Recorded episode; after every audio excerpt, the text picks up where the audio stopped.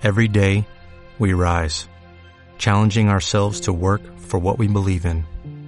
At U.S. Border Patrol, protecting our borders is more than a job, it's a calling. Agents answer the call, working together to keep our country and communities safe.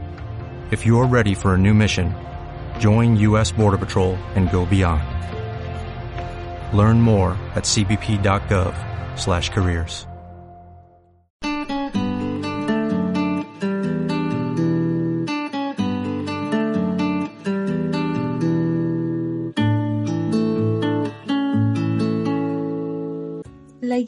Bautista Misionera de Puente Alto le da la más cordial bienvenida a este espacio para mujeres.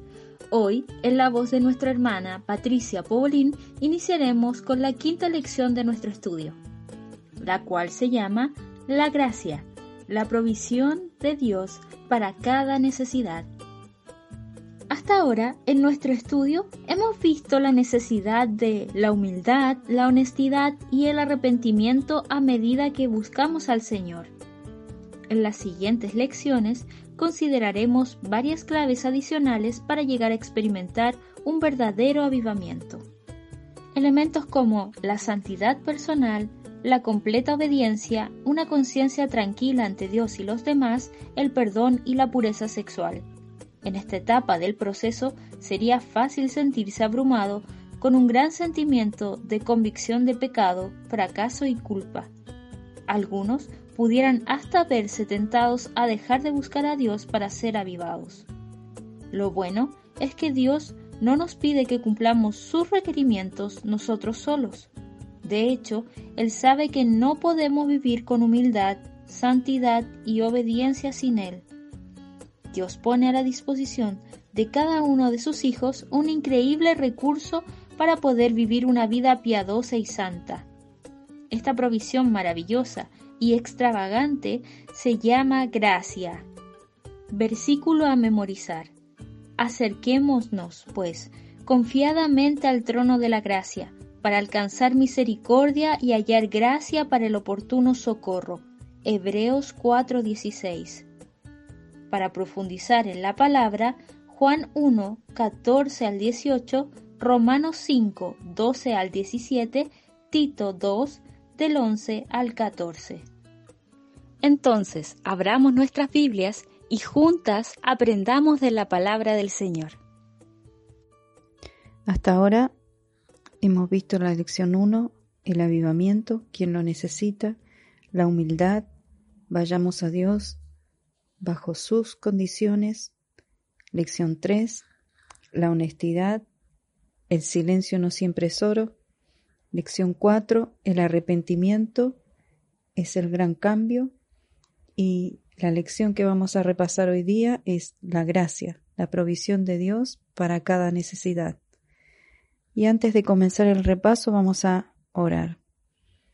Te agradezco Señor por esta posibilidad de compartir con mis hermanas un repaso del estudio de esta lección. Y quiero pedir tu dirección, Señor, en todo lo que puedo compartir para que pueda ser de edificación para las que vayan a escuchar este resumen. En el nombre de Jesús. Amén. Y comenzando el día 1 con nuestra historia de fe, dice, eh, a través de este estudio quizás hayas estado luchando con un cambio en particular que Dios te ha estado instando a hacer, o con un pecado que sabes que Él quiere que confieses y dejes atrás. Marca los sentimientos que has tenido hasta ahora con respecto a esto. Y acá aparecen varias opciones, ¿verdad? Y yo las voy a leer para ustedes. Dice, realmente deseo obedecer a Dios, pero no puedo, es muy difícil. La otra opción, tengo miedo de hacer lo que sé que debo hacer. La otra, Sé lo que Dios quiere que haga, pero honestamente no tengo el deseo de hacerlo. Me siento abrumada por mi culpabilidad y fracaso delante de Dios. Nunca podré estar a la altura de lo que debo ser. No tengo, tengo que trabajar con más ahínco para arreglar mi vida y poder ser más piadoso. Y tal vez ha sido en tu caso una de estas con las que te identificas. pero aún pensando, por ejemplo, eh, sé lo que Dios quiere que haga, pero honestamente no tengo el deseo de hacerlo. Aún si esa fuera tu opción, el ir a Dios de todo corazón con ese pensamiento y decirle, Señor, no tengo el deseo de hacerlo. Cámbiame, sé que lo necesito. Sería una oración que podría acercarte a esa gracia que necesitas. Y pensando en la historia de fe, ¿verdad? Esta habla de un matrimonio donde parecía que todo estaba bien, pero eh, llegado el momento, en una eh, reunión especial de avivamiento, el esposo comienza a, reconoce que para que realmente pueda haber avivamiento tiene que eh, confesar algunas cosas que tenía, tenía en su vida que estaban siendo un obstáculo para el avivamiento. Entonces, em, Dice, aunque debido a su culpabilidad nunca había podido colgar un diploma en la pared de su oficina porque había hecho trampas con su examen y también había robado dinero, dice, había sido infiel a su esposa. Y cuando estaba confesando todas estas cosas, dice, ella sabía hacía un tiempo que nuestro matrimonio no estaba bien pero nos respetábamos el uno al otro y ambos amábamos a nuestros hijos. Ahora todo lo que ella había creído sobre mí se había hecho añicos, pero de alguna manera, por la gracia de Dios y con el consejo y el apoyo de hermanos cristianos, recibimos consejo y hubo perdón. Y más aún, dice, la esposa se comprometió a ayudarle a hacer las restituciones necesarias y acompañarlo en este proceso. Verdaderamente, dice, transitamos por un camino de gracia. Y yo lo escribí acá al pie de la página, responder con gracia es otorgar el perdón. Vamos a ver las preguntas. Dice aquí,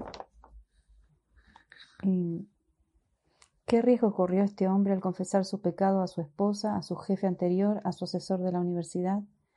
¿Verdad? Él quedó expuesto eh, a que lo rechazaran y cerraran las puertas, pero justamente no fue lo que sucedió.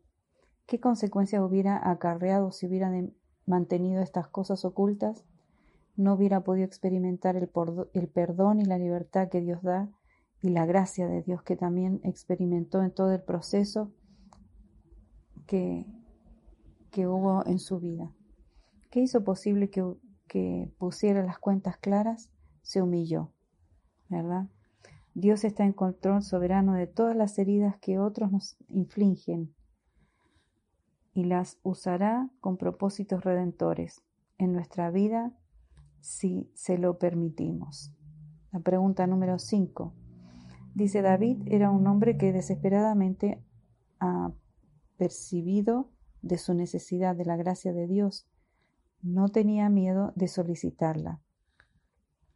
Y acá hay unos versículos del Salmo 86, el versículo 1 al 7, y dice, eh, cierra en un círculo cada frase que indique cómo Dios responde cuando sus hijos claman. En, encierra en un círculo cada frase que indique cómo Dios responde cuando sus hijos claman. Dice, pues tú, Señor, eres bueno y perdonador, abundante en misericordia para con todos los que te invocan. En el día de la angustia invocaré porque tú me responderás. Pregunta 6 dice, ¿de qué forma expresa humildad solicitar ayuda de Dios? ¿Qué seguridad nos da este salmo de que la gracia de Dios está disponible para llenar cualquiera de las necesidades que expresamos en la pregunta 1. Acá dice el versículo 2 dice eh, que en ti confiamos, dice, eh, hay confianza, el versículo 5 también dice, eh, que Él tiene misericordia, que es bueno, perdonador, atiende a la voz de sus súplicas. David reconoce su necesidad, reconoce el poder de Dios, reconoce que Él puede perdonar, reconoce su incapacidad, su insuficiencia, sus limitaciones y dice que Dios tiene abundante misericordia. Hasta ahí el día 1. Voy a terminar leyendo los versículos de este salmo.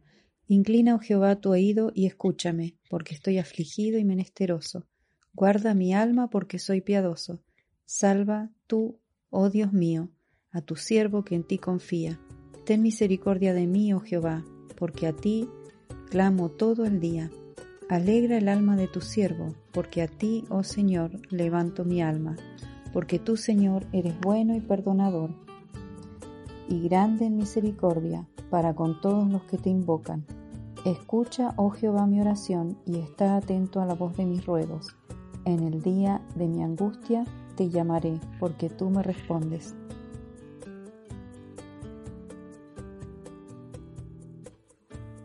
Día 2. La gracia salvadora. Si un hombre muere por un acto fortuito de violencia y su padre le sigue la pista al culpable y lo mata, llamaríamos a esto venganza. Sin embargo, si el padre llama a la policía y el asesinato asesino es arrestado, juzgado, condenado y ejecutado, llamaríamos a esto justicia. Si durante el juicio el padre pide que liberen al culpable de la muerte merecida, y tanto el juez como el jurado consienten en hacerlo, llamaríamos a esto misericordia. Ahora imaginemos esto. Además de pedir que el culpable sea liberado de la muerte, el padre apela al juez para que permita que el ofensor pase a ser custodiado por él. El padre milagrosamente obtiene la aprobación del juez y se lleva al asesino a su hogar, dándole cabida en su corazón, lo adopta y lo trata como a su propio hijo. Llamaríamos a esto gracia. No hay problema que cause más gozo, no hay palabra que cause más gozo al corazón de un seguidor de Cristo que la palabra gracia. La gracia es la dádiva de Dios para aquellos que han pecado en su contra y que se merecen solo su ira. La gracia es aquello que Dios nos da para poder llenar sus requerimientos y enfrentar las dificultades de la vida. El más magnífico despliegue de la gracia de Dios es nuestra salvación, como nos describe Efesios 2, 1 al 9. Dice, y Él os dio vida a vosotros cuando estabais muertos en vuestros delitos y pecados, en los cuales anduvisteis en otro tiempo, siguiendo la corriente de este mundo, conforme al príncipe de la potestad del aire, el espíritu que ahora opera en los hijos de desobediencia, entre los cuales también todos nosotros vivimos en otro tiempo, en los deseos de nuestra carne, haciendo la voluntad de la carne y de los pensamientos, y éramos por naturaleza hijos de ira, lo mismo que los demás. Pero Dios, que es rico en misericordia, por su gran amor con que nos amó, aun estando nosotros muertos en pecados, nos dio vida juntamente con Cristo, por gracia sois salvos, y juntamente con Él nos resucitó, y asimismo nos hizo sentar en los lugares celestiales con Cristo Jesús, para mostrar en los siglos venideros las abundantes riquezas de su gracia, en su bondad para con nosotros en Cristo Jesús, porque por gracia sois salvos, por medio de la fe, y esto no de vosotros, pues es don de Dios, no por obras para que nadie se gloríe. La próxima pregunta dice, haga una lista de las frases o palabras de este versículo que mejor describan cuál era nuestra condición aparte de la gracia de Dios. Estábamos muertos en nuestros delitos y pecados, éramos hijos de desobediencia, vivíamos en los deseos de nuestra carne, haciendo la voluntad de la carne y de los pensamientos, era hija de ira. Nuestra condición era verdaderamente desesperante, no teníamos esperanza ninguna y ninguna posibilidad de sobreponernos al dominio del pecado por nosotros mismos. Después dice la pregunta 8. En nuestra condición caída y pecaminosa, Dios hubiese sido justo al dejarnos sufrir las consecuencias de su ira por toda la eternidad. En lugar de ello, derramó sobre nosotros lo contrario. Enumera cuatro cualidades encontradas en Efesios 2, 1 al 9, que Dios derramó sobre nosotros cuando estábamos muertos en delitos y pecados. Misericordia, en el versículo 4, amor en el versículo 4, gracia en el versículo 5 y 8 y bondad en el versículo 7. De acuerdo a estos versículos, la pregunta nueva, ¿cuál fue el resultado del regalo de Dios y su intervención a nuestro favor? Somos salvos, nos dio vida espiritual con Cristo. La condición pecaminosa de la raza humana era más que una simple irritación para Dios. El pecado no era algo por lo cual podíamos excusarnos, tanto de ponerle o tratando de ponerle un parche a nuestra relación con Dios, como si tan solo se tratara de un malentendido. Éramos hijos de ira, culpables y condenados. No es un pensamiento grato que nuestra alma eterna estuviese sentenciada a muerte, ¿verdad? Pero donde está Dios encontramos gracia y donde hay gracia hay perdón. Por su gracia, Dios hizo que nosotros, por nosotros lo que nosotros no podíamos hacer, nos, por nosotros mismos. Nos dio vida en lugar de muerte y perdón en lugar de condenación. Habiendo castigado el pecado, Dios perdonó a los pecadores Luego adoptó a todo el que creyese, haciéndolos herederos conjuntamente con su único Hijo. Así es el amor extravagante y la gracia de Dios. La pregunta 10 dice, ¿qué frases de este pasaje que hemos estado considerando te hacen ver claramente que no podíamos habernos ganado o merecido la gracia de Dios? En el versículo 9 dice, esto no, no de vosotros, pues es don de Dios, no por obras para que nadie se gloríe. La gracia de Dios nunca nos es dada como recompensa por nada que hayamos podido hacer para merecerla. Mientras exploramos más profundamente las riquezas de la gracia de Dios, no solo en la salvación, sino también en nuestra santificación, tenemos que recordar que la gracia de Dios es siempre un regalo, dado a quienes no lo merecen, eso es lo que la hace tan asombrosa. ¿Has recibido el regalo de la salvación que Dios te ofrece por medio de su gracia? Si no lo has hecho, ¿quisieras hacerlo ahora?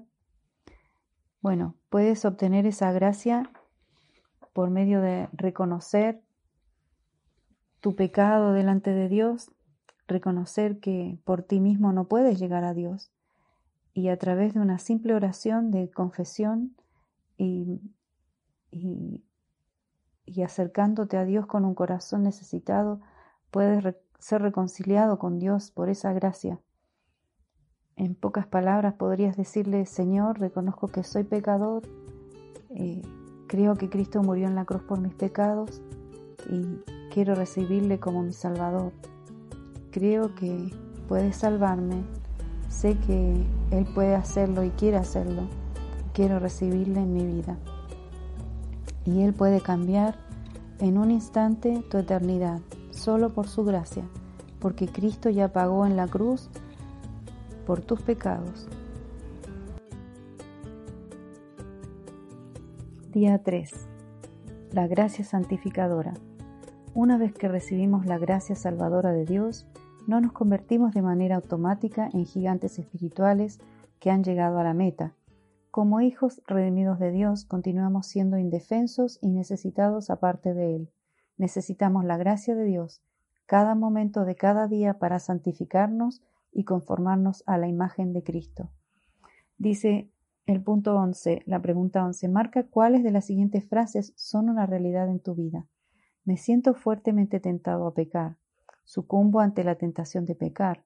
Siento que un pecado en particular en mi vida tiene total dominio sobre mí.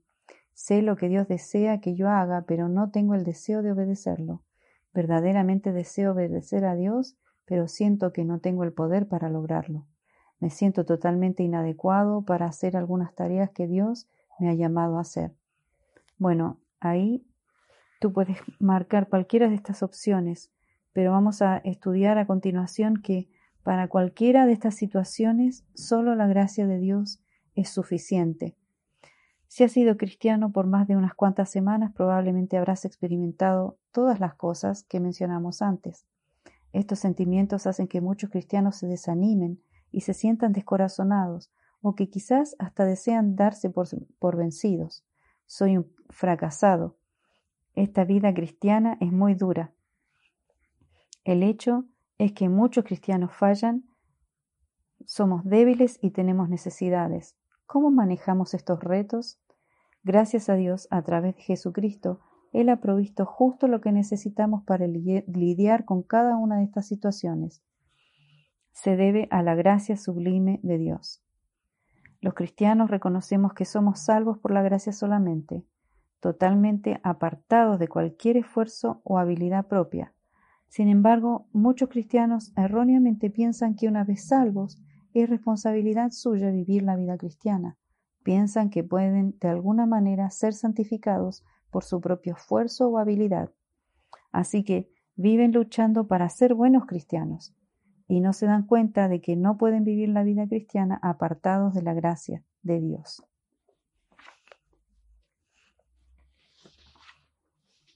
La pregunta 13 dice, ¿qué nos dicen las siguientes escrituras con relación a la provisión de Dios cuando somos tentados a pecar? Primera Corintios 10:13 dice, no os ha sobrevenido ninguna tentación que no sea humana, pero fiel es Dios que no os dejará ser tentados más de lo que podéis resistir, sino que dará juntamente con la tentación la salida para que podáis soportar. Vemos ahí que la, la tentación tiene un límite, porque Dios me conoce, Dios proveerá también juntamente con la tentación la salida para que yo pueda salir victoriosa. Una, una frase aquí dice, la gracia no es simplemente indulgencia cuando pecamos, la gracia es también lo que nos da el poder de no pecar, lo cual es un regalo de Dios. La gracia es poder, no solo es perdón. El próximo versículo en Hebreos 4, 15 y 16 dice, porque no tenemos un sumo sacerdote que no pueda compadecerse de nuestras debilidades, sino uno que fue tentado en todo según nuestra semejanza, pero sin pecado. Acerquémonos, pues, confiadamente al trono de la gracia, para alcanzar misericordia y hallar gracia para el oportuno socorro. Cristo fue tentado también, conoce la flaqueza humana. Me desafía este versículo a buscarle, a ir al trono de la gracia, recibir misericordia y gracia para el oportuno socorro porque el pecado no tendrá dominio sobre nosotros, pues no estáis bajo la ley, sino bajo la gracia. En Romanos 6:14. No es más mi controlador el pecado, pues no estoy bajo la ley, sino bajo la gracia. ¿Y qué pasa cuando fallamos y le damos lugar a la tentación? Es la gracia de Dios que nos da convicción cuando pecamos y nos da la habilidad y el deseo de confesar y dejar atrás nuestro pecado. ¿Alguna vez has pecado tan ¿Has pecado tan grande o frecuentemente que te sientes sobrecogido por la culpa y la condenación? Seguramente no podrías imaginar cómo Dios puede perdonarte otra vez. Pero una vez más, la gracia de Dios es todo lo que necesitas. La pregunta 13 dice, de acuerdo a la Biblia, donde el pecado abundó, sobreabundó la gracia, Romanos 5:20. Parafrasea este versículo en tus propias palabras. ¿Cómo se aplica esta verdad de manera práctica en nuestra vida como creyentes? Para cualquier pecado hay suficiente gracia, así como lo puse yo. Todo pecado fue llevado por Cristo en la cruz. La gracia se aplica al que cree. Si Dios nos extiende su gracia y perdón cuando confesamos y nos arrepentimos de nuestro pecado. ¿Significa esto que tenemos libertad para pecar en cualquier momento que queramos, siempre y cuando tengamos intención de confesarlo? Por supuesto que no. Eso podría sonar ridículo, pero muchos creyentes del primer siglo sugirieron que si nuestros pecados pueden servir para iluminar la gracia de Dios, quizás podríamos sentirnos en libertad de pecar más y más. El apóstol Pablo confrontó esta línea de pensamiento en términos claros y precisos. ¿Qué pues diremos? ¿Perseveraremos en el pecado para, para que la gracia abunde? De ninguna manera, porque hemos muerto al pecado, ¿cómo viviremos aún en él? Por la gracia de Dios, porque la gracia de, de Dios se ha manifestado para salvación a todos los hombres, enseñándonos que, renunciando a la impiedad y a los deseos mundanos, vivamos en este siglo sobria, justa y piadosamente, Tito 2, 11 y 12. De acuerdo a estos versículos, ¿de qué manera funciona la gracia de Dios como freno para que, como, como freno más que como licencia para pecar? Yo me hago el propósito de agradar a Dios, y la gracia de Dios se extiende hacia mí en que me da el poder para lograr que lograrlo que de otra manera sería incapaz en mis fuerzas. Como Daniel propuso en su corazón no contaminarse, también yo puedo hacerlo. Su gracia para hacer cualquier cosa que sea del agrado de Dios está disponible para mí. El apóstol Pablo les recordó a los creyentes filipenses que Dios es quien obra en nosotros tanto el querer como el hacer por su buena voluntad. La gracia de Dios es la cualidad dinámica de su vida en nosotros, dándonos tanto el deseo como el poder para obedecer a Dios. Su gracia es la provisión sobrenatural para todo lo que, lo que carecemos. Él promete equiparnos y darnos poder para hacer cualquier cosa que requiera de nosotros. Y Dios puede hacer que toda gracia abunde para nosotros, a fin de que teniendo siempre todo lo suficiente en todas las cosas abundéis para toda buena obra. Hago, haga un círculo alrededor de las palabras toda y abunde, que aparecen en el versículo anterior. ¿De qué forma le estimula este texto cuando considera las diversas tareas y responsabilidades que Dios te ha encomendado? Esto me da seguridad en que Dios no me va a pedir ninguna cosa que Él mismo no me haya equipado para poder hacer. Día 4. La gracia en el sufrimiento. Hasta ahora en esta lección hemos considerado la gracia de Dios que asegura nuestra salvación. También hemos visto que es la gracia de Dios la que nos santifica. Ahora veremos la gracia que Dios provee cuando somos llamados a sufrir. Tal como dijera Elizabeth Elliot, el sufrimiento viene de tener lo que no queremos o querer lo que no tenemos. Esto puede variar en cuanto al alcance y la intensidad, desde un tapón en el tráfico o el pago de los impuestos a tumores. La gracia de Dios nos capacita para soportar el más profundo dolor. El apóstol Pablo sabía lo que significaba sufrir privaciones, penurias y dolor, por el nombre de Cristo. Sufrió rechazo, persecución, situaciones que pudieron haber causado que cualquier otro se diera por vencido. En un momento Pablo fue afligido con un aguijón en la carne, algún tipo de enfermedad que le causaba mucho sufrimiento.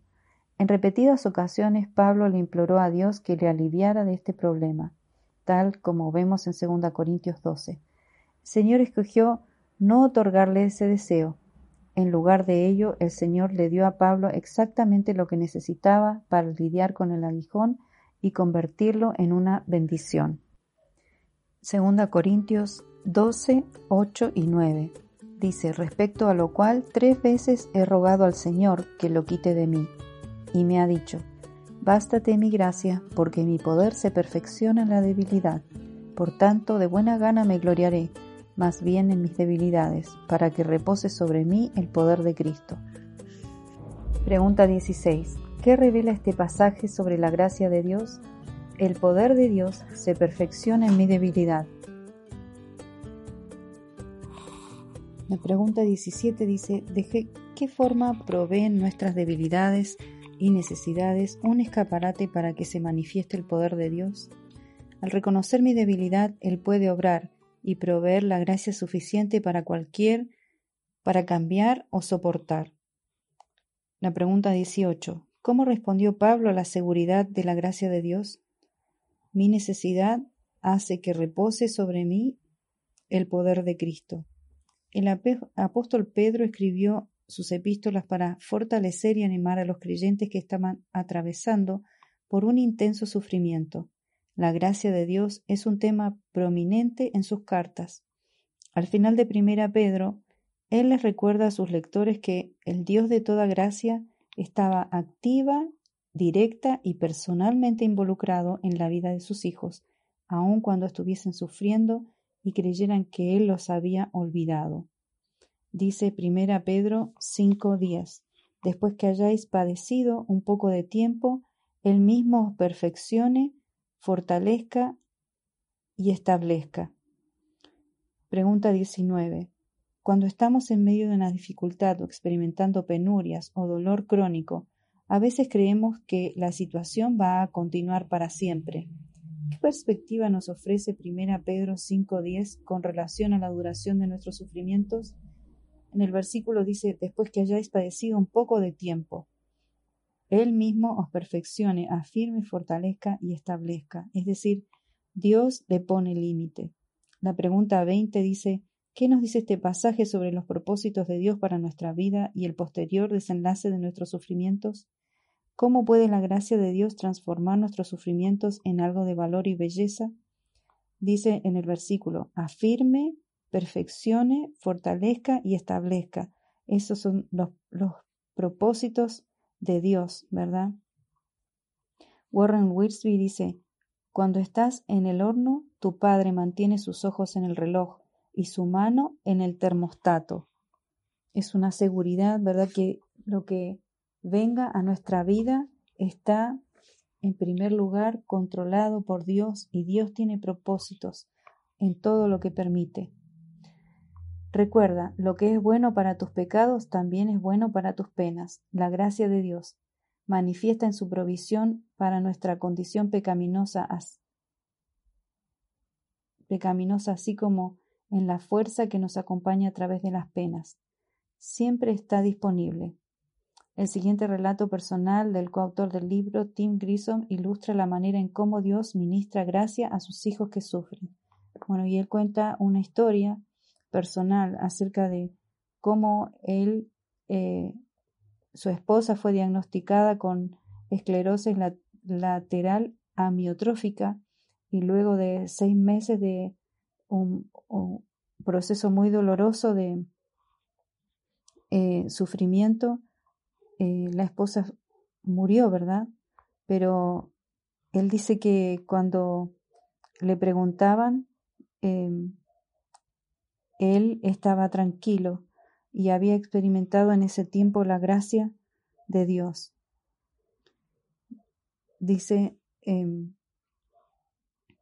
en cualquier caso, la humildad llama a la presencia de Dios y Él nos coloca en el hueco de su mano qué mejor lugar para estar y él justamente explica este versículo, versículo de humillados bajo la poderosa mano de Dios para que los exalte a su debido tiempo. Y él dice que cuando nosotros nos humillamos bajo, bajo la poderosa mano de Dios, Él coloca su mano sobre nosotros. Y cuando dice, echando toda vuestra ansiedad sobre Él, nosotros nos ponemos en sus manos, echamos todo nuestro ser nuestra necesidad en su mano. Entonces estamos cubiertos por abajo y por arriba por la mano de Dios.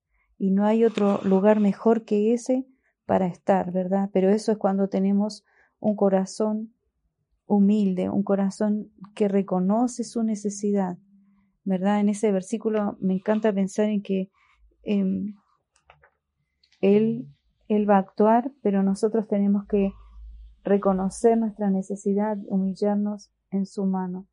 La pregunta 21 dice, ¿qué revela la experiencia de Tim sobre el corazón y los caminos de Dios que pueda resultar de ayuda para ti o para algún ser querido que está atravesando por un tiempo de dolor y sufrimiento? Que Dios da gracia a los humildes. Me humillo y me cubre. Me echo sobre Él y me sostiene. Cuando somos humildes, Dios coloca sus manos sobre nosotros para cubrirnos y también debajo para sostenernos. Así terminamos el día 4. Día 5. Personalízalo. La gracia es uno de los temas teológicos más ricos de la Biblia, pero es mucho más que un buen concepto teológico.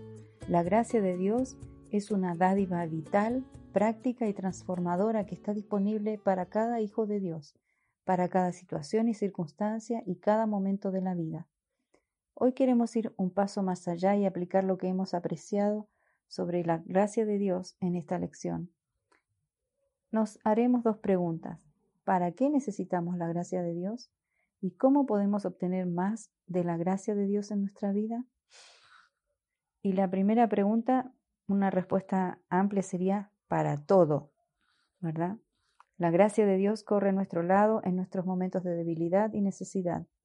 Tómate algunos momentos para identificar algunas maneras específicas en las que necesitas la gracia de Dios en esta etapa de tu vida.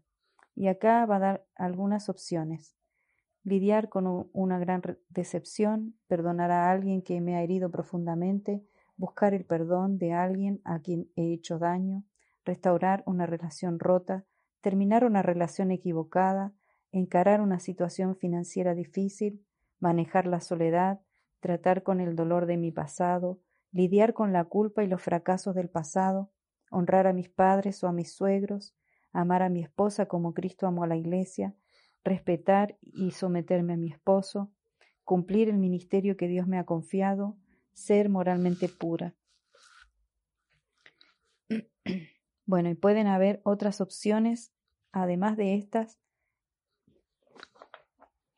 en la vida de cada una de nosotras, ¿verdad? Estas son algunas. Después sigue responder ante una situación difícil en el trabajo, soportar un dolor crónico o dolencia física, arrepentirme de un pecado en particular, resistir una tentación en particular, sobreponerme a un pecado que me agobia, romper un hábito, guardar mi lengua, amar a un miembro de mi familia que es difícil de amar, ser fiel a mi esposo o esposa, dar un paso específico en la obediencia, ser amable y apacible con mis hijos, aceptar una oportunidad particular dentro del ministerio. Enumera cualquier otra circunstancia que te venga a la mente por la cual necesitas la gracia de Dios. Y en lo personal, a veces lidio con el problema de no saber qué es lo que quiere Dios de mí. ¿Cómo podemos obtener más de la gracia de Dios? Esa es la segunda pregunta, ¿verdad? Y acá dice, la gracia de Dios es inmerecida, pero no es incondicional. Dios pone su gracia a disposición y siempre está presto a ofrecerla, pero hay una condición que se debe cumplir. Dice en Santiago 4:6, pero Él da mayor gracia. Por eso dice, Dios resiste a los soberbios y da gracia a los humildes. ¿A qué tipo de personas se opone Dios? A los soberbios. ¿Por qué? El soberbio piensa en su propio corazón que está bien sin Dios, que puede hacerlo todo bien, pero sin la ayuda de Dios. ¿Cuál es entonces la condición para recibir más gracias? Humildad, ¿verdad? Humillarme delante de Dios. Salmo 10, 4 dice que el malo, por la altivez de su rostro, no busca a Dios, y no hay Dios en ninguno de sus pensamientos. Ese versículo lo, lo tocamos al principio en uno de los eh, de las semanas anteriores, ¿verdad? Dice acá tanto Santiago como Pedro citan Proverbios 3:34, que dice ciertamente Él se burla de los burladores, pero da gracia a los afligidos. Dios resiste literalmente o se coloca en contra de los autosuficientes, aquellos que tratan de manejar su vida sin Él, aquellos que luchan para vivir la vida cristiana en sus propias fuerzas, aquellos que son muy orgullosos para reconocer su necesidad. Pero Él, gozosa y generosamente, regala y derrama su gracia, todo su favor divino y sus recursos a aquellos que son humildes. Demostramos humildad cuando reconocemos nuestro estado de desamparo y nuestra necesidad de Él y de los demás, y cuando clamamos a Él para pedirle su gracia. Lee Salmo 84, 11. Dice este versículo, porque sol y escudo es Jehová Dios, gracia y gloria dará Jehová, no quitará el bien a los que andan en integridad. Jehová de los ejércitos, dichoso el hombre que en ti confía. Y la pregunta es, ¿qué o quién es la fuente de toda gracia? ¿Qué sugiere esto sobre el lugar a donde debemos ir para suplir nuestras necesidades?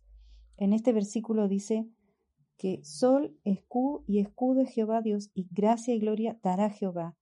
Dios es el dador de la gracia. Y en un sentido me, encanta como dice también al final del versículo 12, porque dice, dichoso el hombre que en ti confía. Es decir, súper aventurado, bienaventurado el que confía en Dios.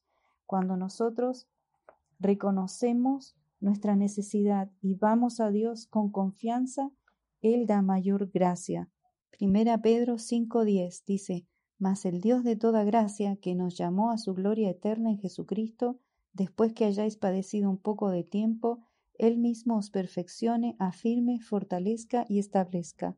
Dice en este versículo que Él es el Dios de toda gracia, ¿verdad? Él la puede dar, solo Él la puede dar. Santiago 1.17 dice, Toda buena dádiva y todo don perfecto desciende de lo alto, del Padre de las luces, en el cual no hay mudanza ni sombra de variación. Él es el dador de toda buena dádiva y todo don perfecto. Entonces a Él podemos huir y, y escondernos en Él y buscar gracia y vamos a obtenerla. Y dice que en Él no hay mudanza ni sombra de variación. Él es el mismo hoy, ayer y por los siglos. Cuando nosotros nos humillamos bajo su poderosa mano, Él puede obrar, Él puede suplir, suplir cuando nosotros reconocemos. Vuelve a ver los puntos que marcaste y las circunstancias en las cuales necesitas la gracia de Dios. Humíllate delante de Dios y háblale sobre cada una de estas áreas donde necesitas ayuda. Clama a Él para que supla tu necesidad. Luego agradece a Dios, que su gracia es suficiente para ti en cada una de estas áreas.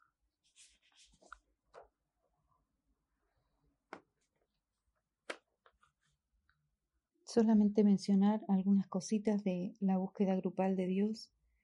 Y Tito 2.11 está en en, este, eh, en esta parte dice que la gracia de Dios se ha manifestado para salvación a todos los hombres. Hoy en día, ¿verdad? Aún en medio de estas circunstancias de, de pandemia y de mucha necesidad, aún necesitamos orar por salvación de personas, muchos conocidos o desconocidos aún, que, por los cuales nos piden orar, no tienen a Cristo y necesitamos clamar a Dios para que alguien les alcance para que recuerden el Evangelio si alguna vez lo escucharon y puedan así llegar a la salvación, ¿verdad? Y también pensando en, en nuestras propias circunstancias difíciles. Hay una frase de Matthew Henry aquí que dice, si nos dejan solos, si nos dejan solos nuestros pecados serían demasiado duros, pero la gracia de Dios será suficiente para subyugarlos, para que no nos gobiernen y arruinen. Y otra, otra cita de Jerry Bridges dicen, tus días malos nunca serán tan malos como para que no te alcance la gracia de Dios, y tus días buenos nunca serán tan buenos para que no necesites la gracia de Dios. Necesitamos la gracia de Dios para cada día de nuestra vida, para cada circunstancia, y necesitamos ir a Dios con confianza y en oración a cada minuto de nuestra vida. Él puede suplir lo que nos falta. Vamos a orar. Te agradezco Dios por tu gracia, porque sin duda no estaríamos donde estamos, Señor, no estaría yo donde estoy hoy si no fuera por tu gracia. Y te alabo, Señor, por tus hechos maravillosos, por tu misericordia y por tu gracia que se ha extendido hasta el día de hoy sobre mi vida. Y oro, Señor, para que nos ayudes a seguir caminando de tu mano, Señor, aprovechando esa gracia inmerecida, ese favor que tú extiendes para nosotros cada día. En el nombre de Jesús. Amén. Muchas gracias por acompañarnos en IBM en Casa. Si a usted le gustaría acercarse a nuestra iglesia, visítenos en Eduardo Cordero 0552, Puente Alto, Santiago de Chile. Si quisiera los apuntes o descargar el audio de este programa, le invitamos a nuestra página web www.iglesiapuentealto.cl. También le invitamos a que nos siga en nuestras redes sociales como IBM Puente Alto en YouTube, Facebook e Instagram.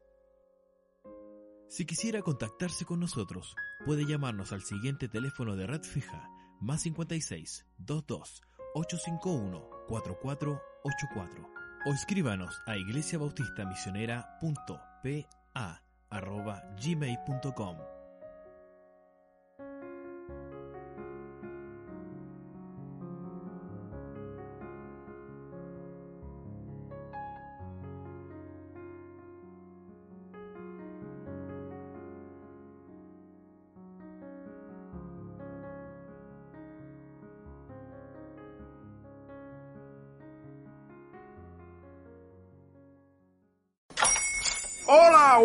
mi pana. Buenos días, bienvenido a Sherwin Williams. ¡Ey! ¿Qué onda, compadre? ¿Qué onda? Ya tengo lista la pintura que ordenaste en el ProPlus app. Con más de 6.000 representantes en nuestras tiendas listos para atenderte en tu idioma y beneficios para contratistas que encontrarás en aliadopro.com. En Sherwin Williams somos el aliado del PRO.